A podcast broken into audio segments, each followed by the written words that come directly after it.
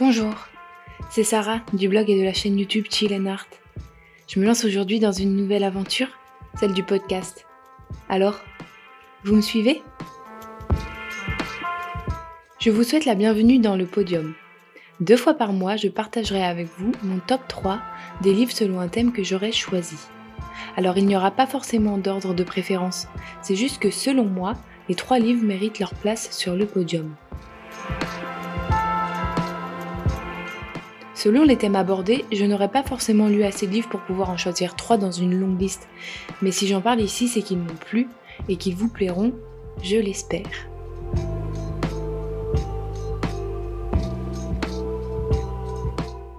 Un thème, deux émissions par mois, trois livres. 3, 2, 1. Alors, qui mérite sa place sur le podium?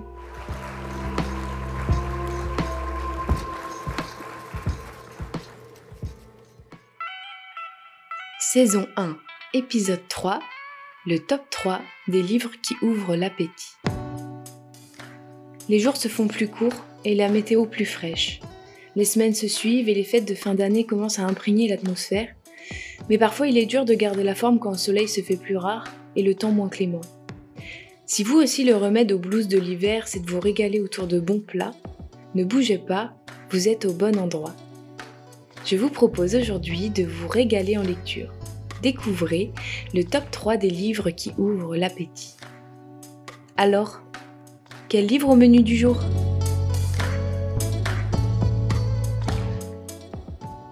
Pour l'entrée, je souhaite vous parler d'un livre léger et néanmoins gourmand, idéal pour une mise en bouche. Le premier roman que j'ai envie de vous présenter est Le restaurant de l'amour retrouvé de Ito Ogawa, traduit du japonais par Myriam Dartois Ako. Ce roman a été publié en 2013 aux éditions Piquet. Il est aussi disponible en poche. Le restaurant de l'amour retrouvé, ça parle de quoi?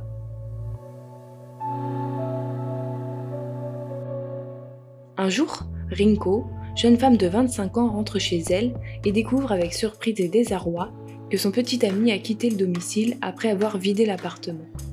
Il n'y a plus rien, plus aucun couteau, ustensile de cuisine qu'elle avait choisi avec soin, plus de meubles, de décorations, plus l'argent économisé dans le but d'un jour ouvrir son restaurant. Le choc est tel qu'il lui fait perdre la parole. Elle n'a plus rien si ce n'est son talent de cuisinière et la jarre à saumure de sa grand-mère.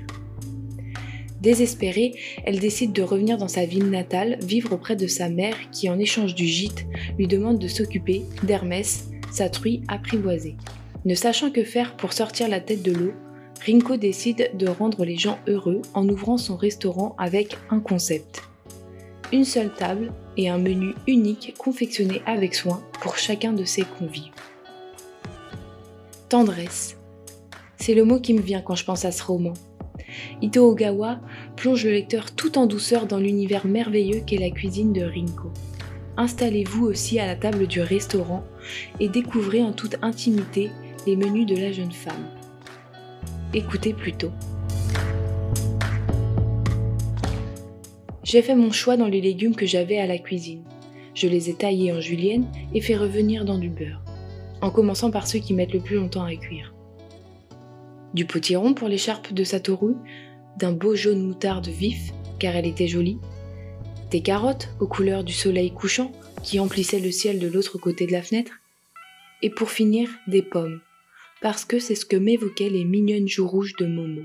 Dans la cocotte, un tas d'images se superposaient, fusionnaient au fur et à mesure. On aurait dit un peintre qui choisit d'instinct ses couleurs. Je cuisinais sur le vif en me fiant uniquement à mon intuition.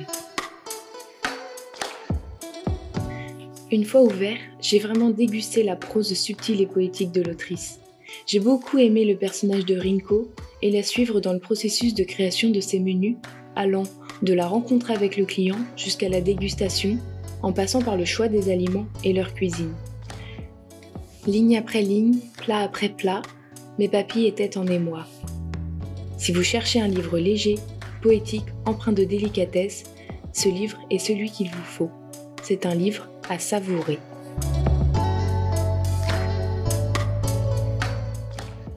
Pour le plat, je vous propose de partir en Turquie avec un livre un peu moins léger, un peu moins subtil, mais de quoi vous combler et satisfaire votre faim. J'ai envie de vous parler de La bâtarde d'Istanbul de l'autrice Elif Shafak, traduit par Alina Zoulay et publié aux éditions Phébus en 2007. Il est aussi disponible en poche dans la collection 10-18. Alors, la bâtarde d'Istanbul, c'est quoi?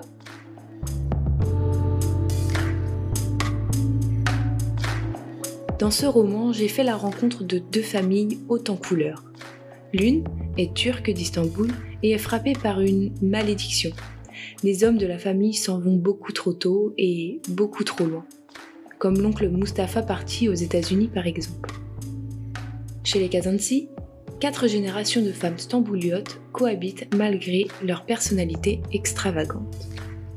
L'autre famille, arménienne ayant émigré aux États-Unis dans les années 20, est très à cheval sur les traditions et leur identité. Alors, lorsque les petites filles Assia et Armanouche de ces deux familles se rencontrent et se lient d'amitié, des secrets de famille vont voler en éclats. J'ai vraiment accroché avec ce roman aux allures de saga familiale. J'ai été conquise par les portraits de femmes que dresse l'autrice. J'ai aimé les personnages de femmes fortes, sensibles, rebelles, modernes, anticonformistes et atypiques, ou au contraire très traditionnelles et religieuses. Si ce livre a sa place dans ce top 3, c'est que la nourriture et la cuisine turque et arménienne sont omniprésentes dans le livre. Chaque chapitre porte un nom d'aliment. Par exemple, cannelle, pois chiche, pistache, abricot sec. J'en salive déjà. Écoutez ça.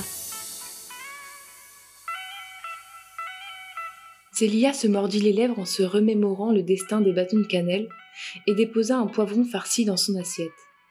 Elle arrivait toujours à deviner qui les avait préparés. Ceux de Banou regorgeaient de toutes sortes d'ingrédients jugés par elle indispensables, tels les cacahuètes, les noix de cajou ou les amandes. Ceux de Féride étaient si gonflés de riz qu'ils finissaient souvent par se fendre. Et quand sa tendance à trop farcir ses dolmas s'alliait à sa passion pour les aromates, ils exhalaient toutes sortes de parfums et pouvaient se révéler délicieux ou immangeables. Ceux de Sévry était très doux, sa sœur ne pouvant se retenir d'ajouter du sucre à toutes ses préparations, comme pour compenser l'amertume de son univers. C'était elle qui avait préparé les dolmas du jour. Ce roman m'a vraiment fait découvrir les cultures et l'histoire turque et arménienne. Il évoque le génocide arménien et autres drames personnels, pose la question de l'identité et de l'appartenance à un pays ou un peuple. Mais si les sujets évoqués dans ce roman sont graves, le texte ne l'est pas. En effet, l'extravagance de certains personnages prête parfois à sourire et l'autrice fait preuve d'un humour corrosif que j'ai adoré. Et enfin, pour le dessert, j'ai envie de vous présenter quelque chose de différent, mais très gourmand pour autant. Le troisième livre dont je vais vous parler n'est pas un roman, il s'agit d'une bande dessinée. Découvrons Comme un chef, une BD écrite par Benoît Peters et mise en couleur par Aurélia Orita. Ce livre est paru en 2018 aux éditions Casterman. Comme un chef, c'est quoi? Roman graphique qualifié d'autobiographie culinaire, on y découvre la vie de l'auteur Benoît Peters. Il revient rapidement sur la cuisine de sa jeunesse quand sa mère, avant de céder à la facilité des boîtes de conserve et à l'aide de robots en tout genre tels que couteau électrique ou l'ouvre-boîte automatique, cuisinait encore des quiches lorraines ou hachis parmentier, avec un gâteau de semoule ou un clafoutis en dessert. Mais le gros de l'histoire tourne autour de la jeunesse de Benoît Peters. D'abord celle où il se découvre la passion pour la littérature, pour Hergé et Tintin, puis celle où suite à un déjeuner chez les frères Trois Gros, il se lance le défi d'apprendre à cuisiner. Entre la parution de livres ou d'articles et un boulot de libraire, Benoît Peters décide de se lancer dans la cuisine à domicile. C'est là qu'il découvrira la difficulté du monde de la cuisine. J'ai dévoré ce roman graphique en très peu de temps, car c'est une autobiographie touchante où la passion et le plaisir de la vie ont une place centrale j'ai été touchée par certaines amitiés décrites ici. Aussi, j'ai aimé le parti pris de la dessinatrice de mettre en couleur seulement ce qui se mange ou se boit. Comme un chef plaira, je n'en doute pas, à toutes les personnes qui aiment la bonne bouffe, le bon vin, les amis, bref, au bon vivant. Car ici, il est question d'huîtres tièdres au safran, de courgettes fleurs farcies aux langoustines, de pot-au-feu de foie gras, de soufflé aux framboises ou même de risotto de mûres et jus de gibier. Il y en aura pour tous les goûts. J'espère que cette émission vous a plu. Si c'est le cas, dites-le moi et n'hésitez pas à la partager autour de vous car, comme dans la cuisine, dans le podium, c'est le partage qui compte. Si vous avez des commentaires à faire, je suis preneuse, car comme l'a dit le chef Alain Ducasse une fois, la perfection n'est pas de ce monde et certainement pas dans mon métier. En tout cas, tous les jours on se remet en question, on essaye de s'améliorer. Demain, on sera meilleur qu'hier.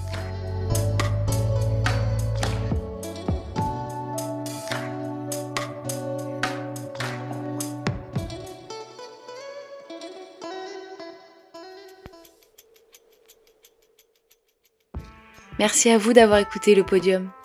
J'espère que cette émission vous a plu. C'est tout nouveau pour moi. Si c'est le cas, n'hésitez pas à vous abonner au podium sur vos plateformes de podcast ou de streaming. Rendez-vous sur Instagram, sur mon compte Chill Art Insta ou sur YouTube. J'aimerais remercier J Solo pour la musique et l'ambiance sonore. N'hésitez pas à aller faire un tour sur Spotify et sur son compte YouTube, ça lui fera plaisir. Merci.